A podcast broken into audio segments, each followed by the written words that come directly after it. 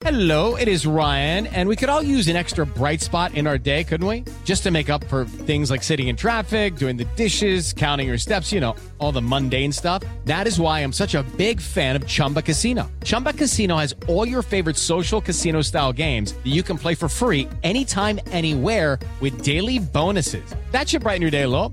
Actually, a lot. So sign up now at chumbacasino.com. That's chumbacasino.com. No purchase necessary. BGW. Void were prohibited by law. See terms and conditions. 18 plus.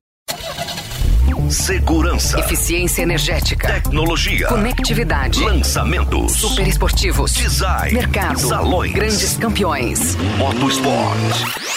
Os principais lançamentos do mercado automotivo. Começa agora. Máquinas na Pan, com Nilson César e Alex Rufo.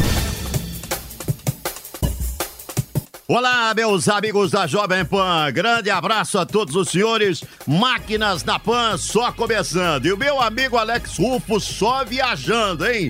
Mas que beleza, rapaz. Essas viagens são legais porque ele traz só novidades aqui no, no Máquinas na Pan. Ele foi acompanhar em Betim um crash test. Daqui a pouco ele fala mais a respeito disso em Betim, em Minas Gerais, né? Lá na Fiat. Vamos falar dos elétricos no mercado. Teve um novo lançamento da Nissan. Vou deixar você curioso. Alex Rufo vai explicar detalhadamente sobre os elétricos no mercado e esse novo lançamento eh, da Nissan. Vamos ter a sala de imprensa aqui eh, abordando muita coisa legal para você e um carro que andou na lua. Que será isso, Alex Rufo? O que será essa história do carro que já andou na lua? Enfim, meus amigos, olha, fique aguardando, hein? Fique aguardando. O Máquinas na Pan está só começando e vai ser bom demais. Pode apostar. Até já! Máquinas na Pan.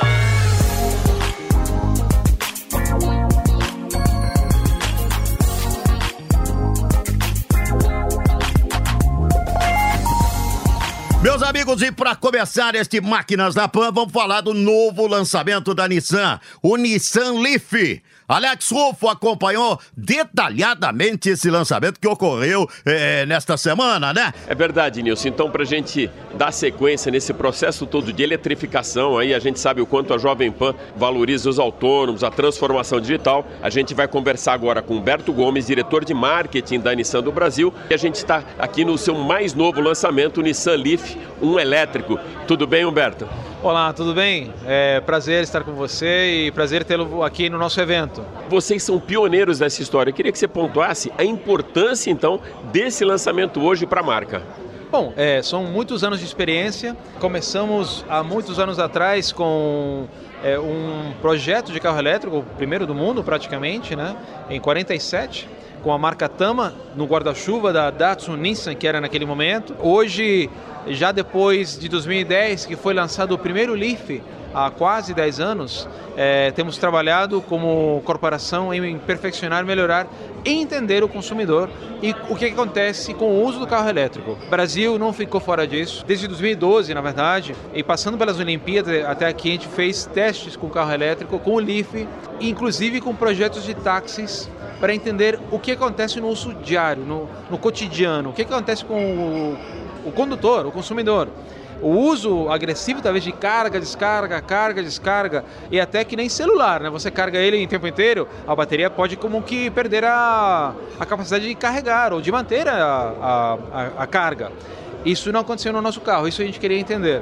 E estamos entregando hoje um produto completamente renovado, 100% renovado, com uma autonomia bem maior, com uma capacidade de uma entrega muito tecnológica que está dentro dos pilares do nosso Intelligent Mobility, a mobilidade inteligente, que tem como missão promover uma vida livre de emissões e com zero fatalidades.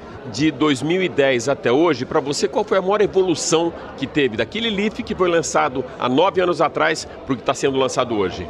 A principal evolução tem a ver com a tecnologia referente à, à segurança. Como o carro hoje ele é, consegue entregar uma condução muito mais segura para o condutor e para o que está fora do carro. Ele tem tanta tecnologia que ele consegue é, evitar que o condutor cometa erros que poderiam ocasionar um acidente ou talvez alguma outra coisa pior do que um acidente. E é isso que a gente promove. A evolução da tecnologia que está no Leaf, ela ajuda que você não tenha nenhum problema na condução. Que você seja um piloto, talvez, um pouco mais profissional, é, um piloto quase esperto, 100% esperto, que não vai ter tantos erros na condução. Ou seja, você pode dirigir tranquilamente. É, também a evolução muito relevante é a capacidade da bateria.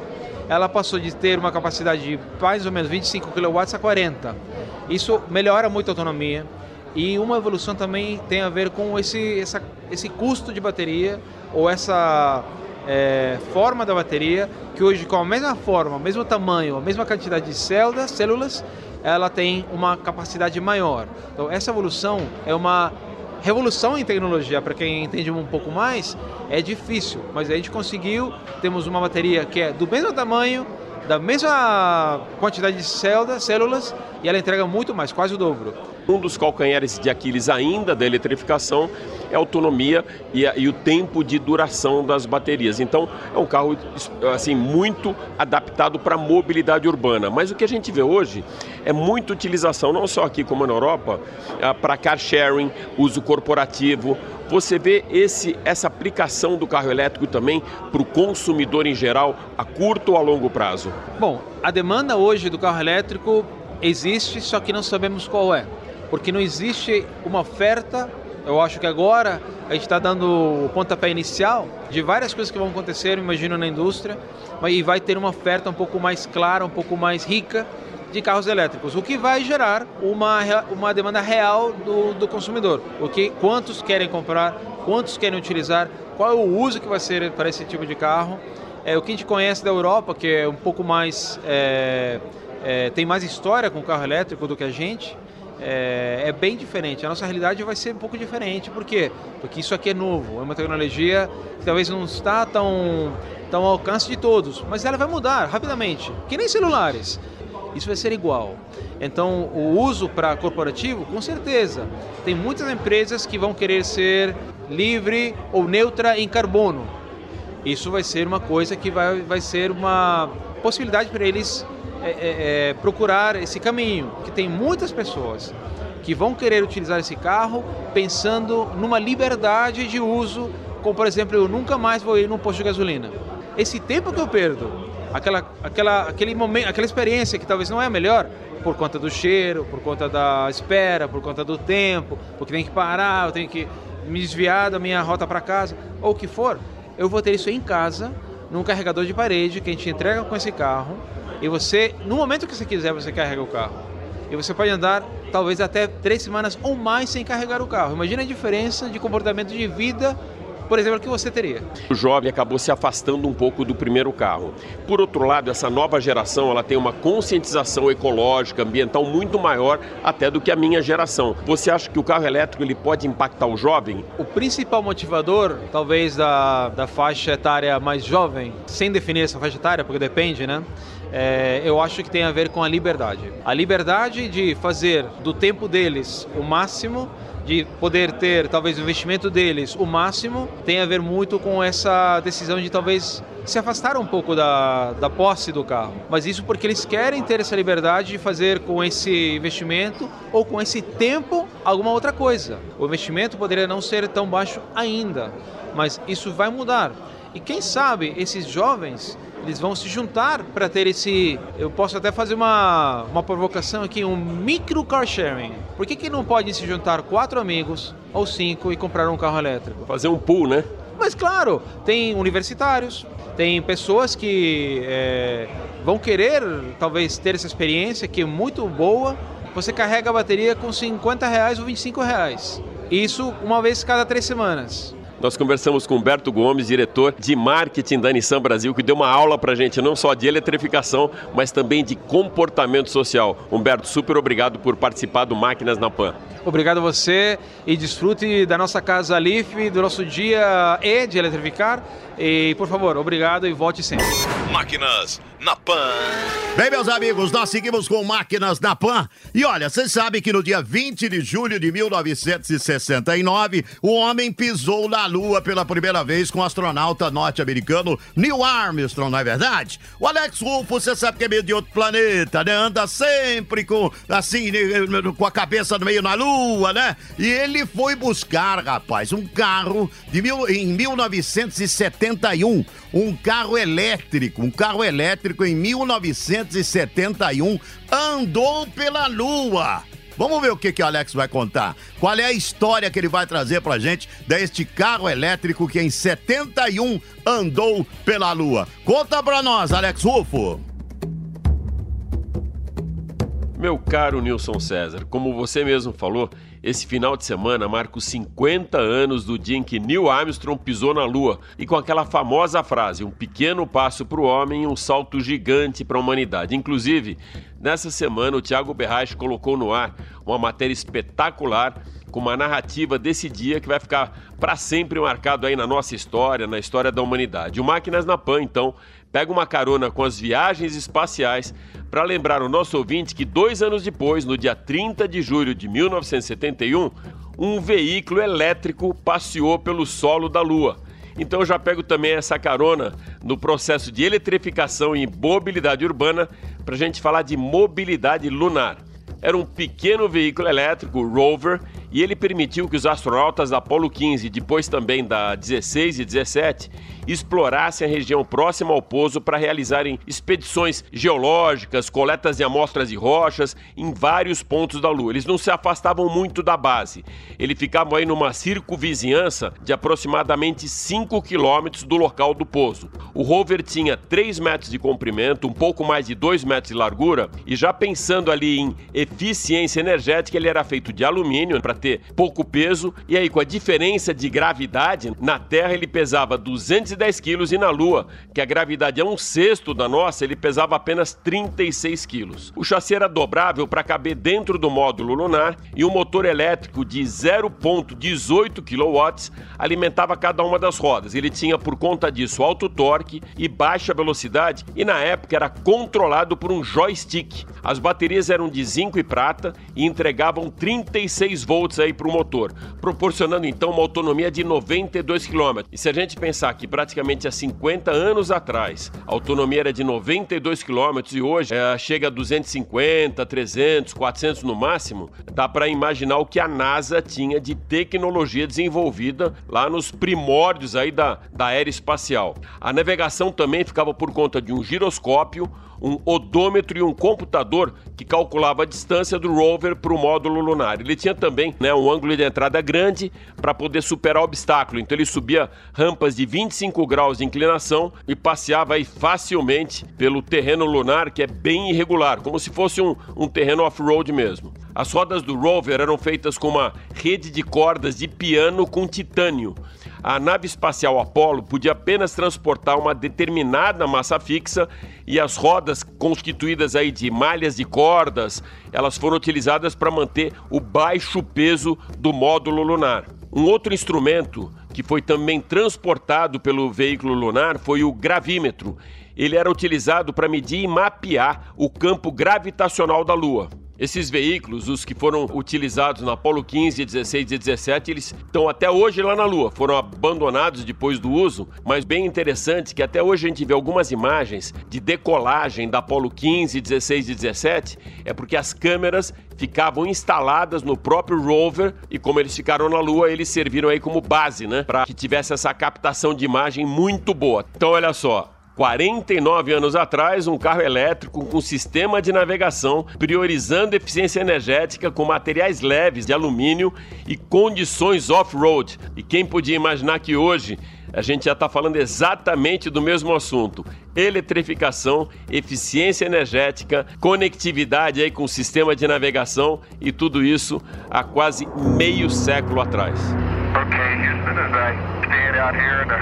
Wonders of the unknown at Hadley, I realize there's a fundamental truth to our nature.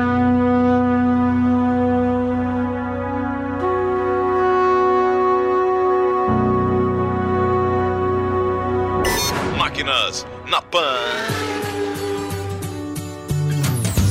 E nós seguimos com Máquinas da Pan pra você. Vamos ver se o Alex tem mais algum convidado. Diga, Alex Rufo. Nilson, a gente já fez aqui um alinhamento no Máquinas na Pan com eletrificação e aeroespacial. Agora a gente vai colocar nesse programa espacial os astronautas, suas máquinas e vamos decolar para o Cabo Canaveral, principal base de lançamento de foguetes da NASA.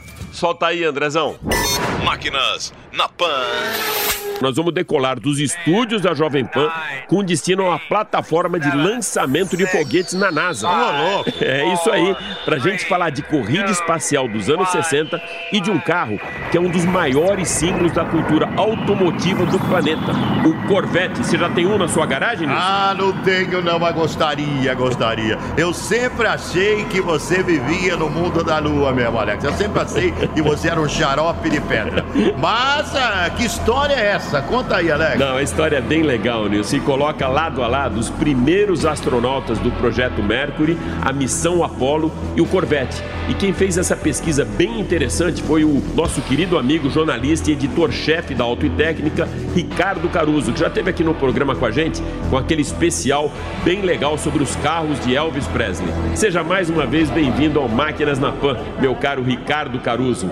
Oi, Alex. Prazer enorme estar de volta no Máquinas da Pan. Dessa vez vamos falar dos Corvettes e os astronautas, que é uma história bem interessante.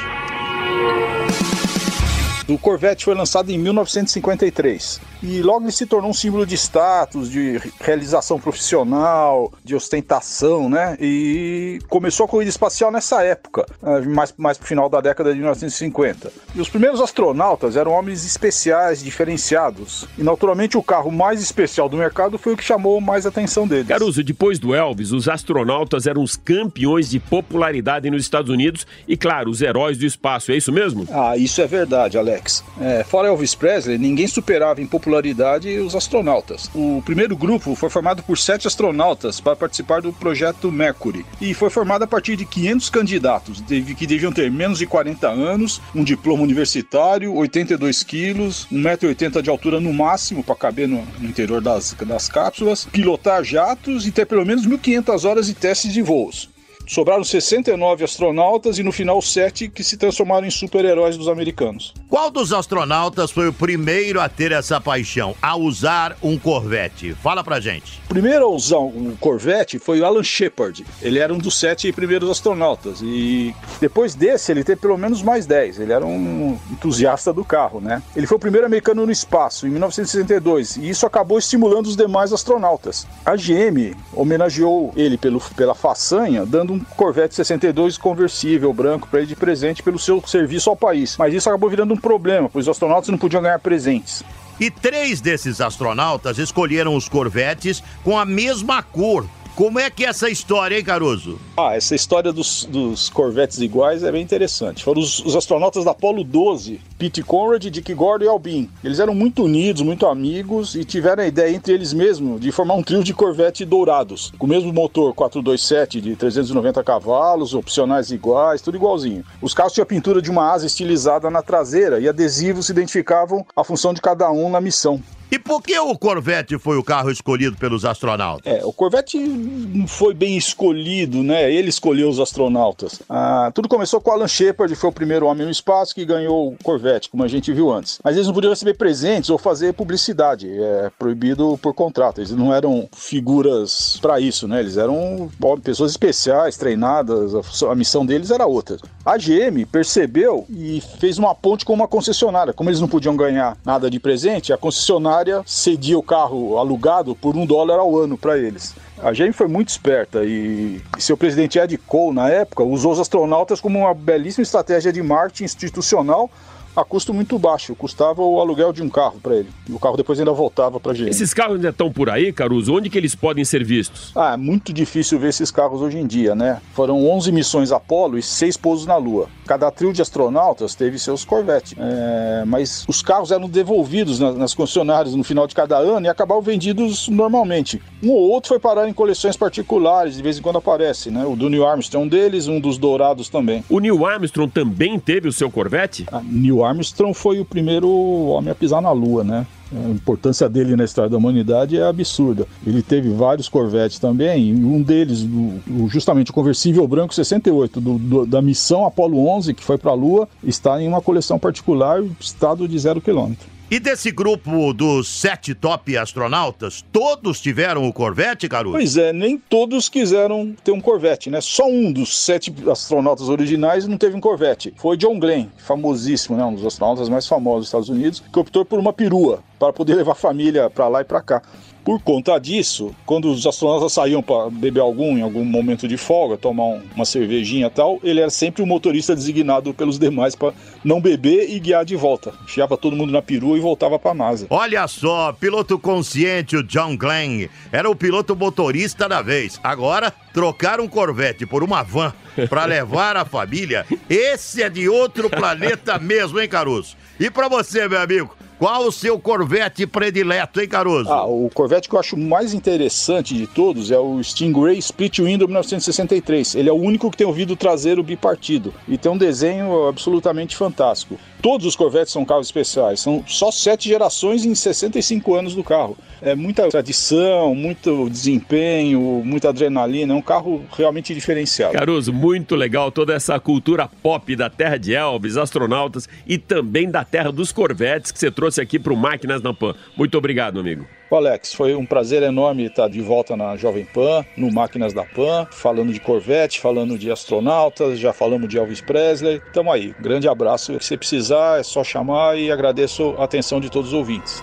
Valeu, amigo. Um forte abraço para você também.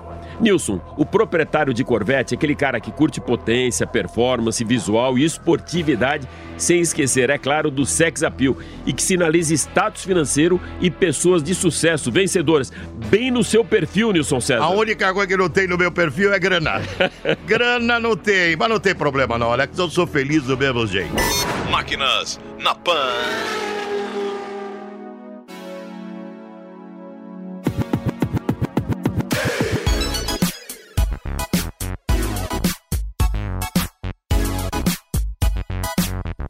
Bem, meus amigos, tá curtindo Máquinas da Pan? Tá bom, hein? Tá legal, tá bom demais. Agora, o Fernão Silveira vai falar aqui. Ele conversou com o Alex Rufo. O Fernão é diretor do grupo FCA. Ele convidou o Alex Rufo para ir até Betim, conhecer o Centro de Segurança Veicular. E o assunto foi crash test. Vamos ver. Além disso, eu quero saber detalhes do que é, viu, Alex? Esse centro de segurança veicular que você conheceu em Betim e conversou e vem agora nesse papo que teve com o Fernão Silveira. Conta pra nós, o Fernão que é diretor do grupo FCA. Exatamente, Nilson. O Fernão Silveira que já teve várias vezes com a gente aqui no Máquinas na Pan e hoje por um motivo especial, né? A gente teve a oportunidade aqui na, na fábrica da Fiat, na FCA, aqui em Minas, de assistir ao vivo e em cores um crash test. Tudo bem, Fernão? Tudo bom, Alex? Um abraço para você, para o Nilson e para todos os ouvintes do Máquinas da Pan. Fernão, antes de a gente avaliar a importância de um crash test, eu queria que você contasse para a gente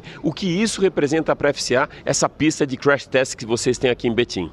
Alex, é muito importante para nós. E esse Safety Center, né, esse novo centro de segurança que a gente está mostrando para vocês hoje, confirma, né, reafirma, na verdade, a nossa vocação como FCA de ser uma desenvolvedora completa de veículos com uma capacidade total baseada na América Latina.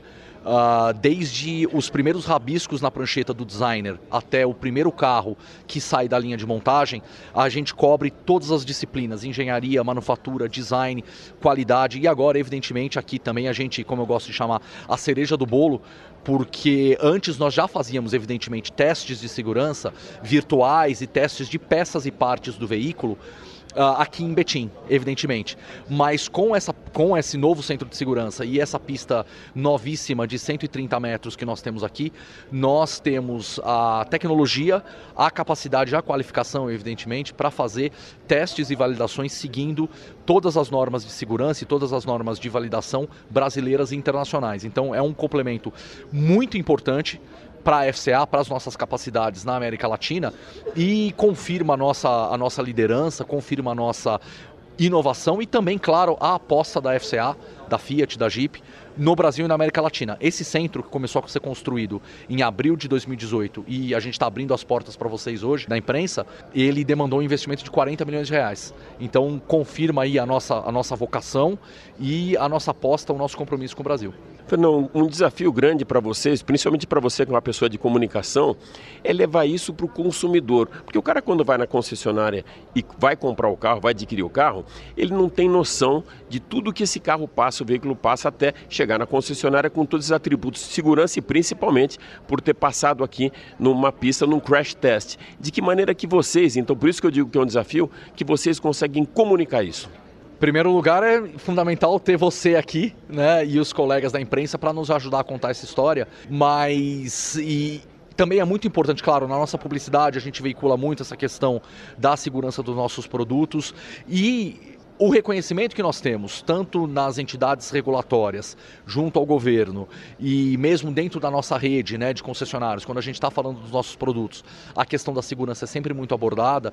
E você teve a oportunidade de acompanhar aqui, né, Alex? O crash test ele é muito impressionante. E a gente tem um vídeo muito bacana aqui, tenho certeza que você vai dividir nos canais da PAN e do Máquinas para mostrar como o. No caso aqui, a gente fez o crash test de um, de uma, de um touro, como o habitáculo ficou Uh, não, claro, não dá para dizer intacto, mas como ele ficou protegido.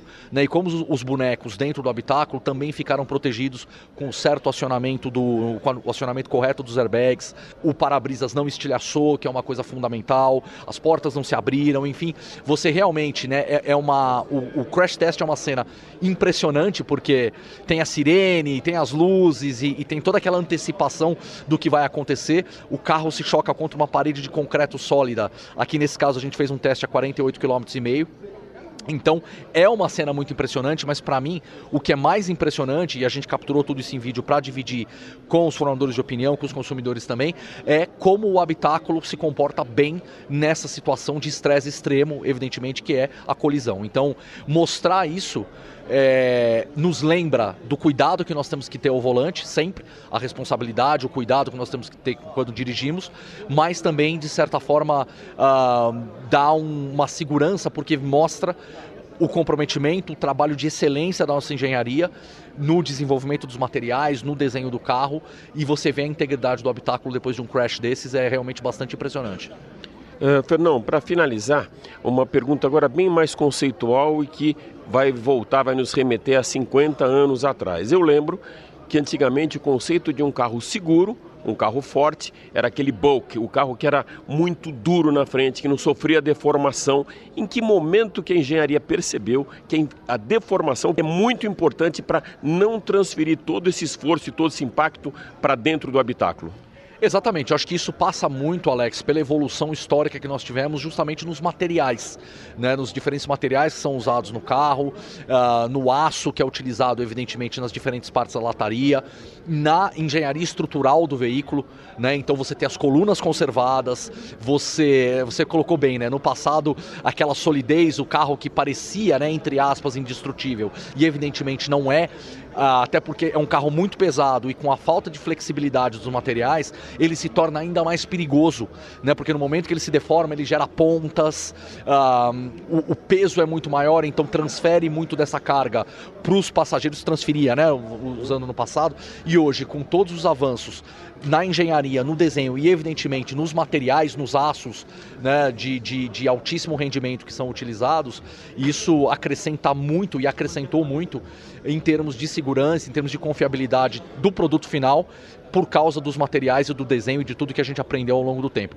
E o Safety Center está aqui para nos ajudar a melhorar ainda mais, evoluir ainda mais nesse sentido. Nós conversamos com o Fernão Silveira, diretor de comunicação corporativa e sustentabilidade da FCA para América Latina. Fernão, mais uma vez, super obrigado por ter a carteirinha já de sócio nosso aqui do Máquinas na Pan. Alex, é sempre um prazer imenso para mim e para mim, na verdade, é uma honra e um privilégio estar conversando contigo e com todos os ouvintes da PAN. Um grande abraço e confiram o vídeo que o Alex vai postar aí, que é muito legal, muito bacana acompanhar o Crash. Máquinas na PAN.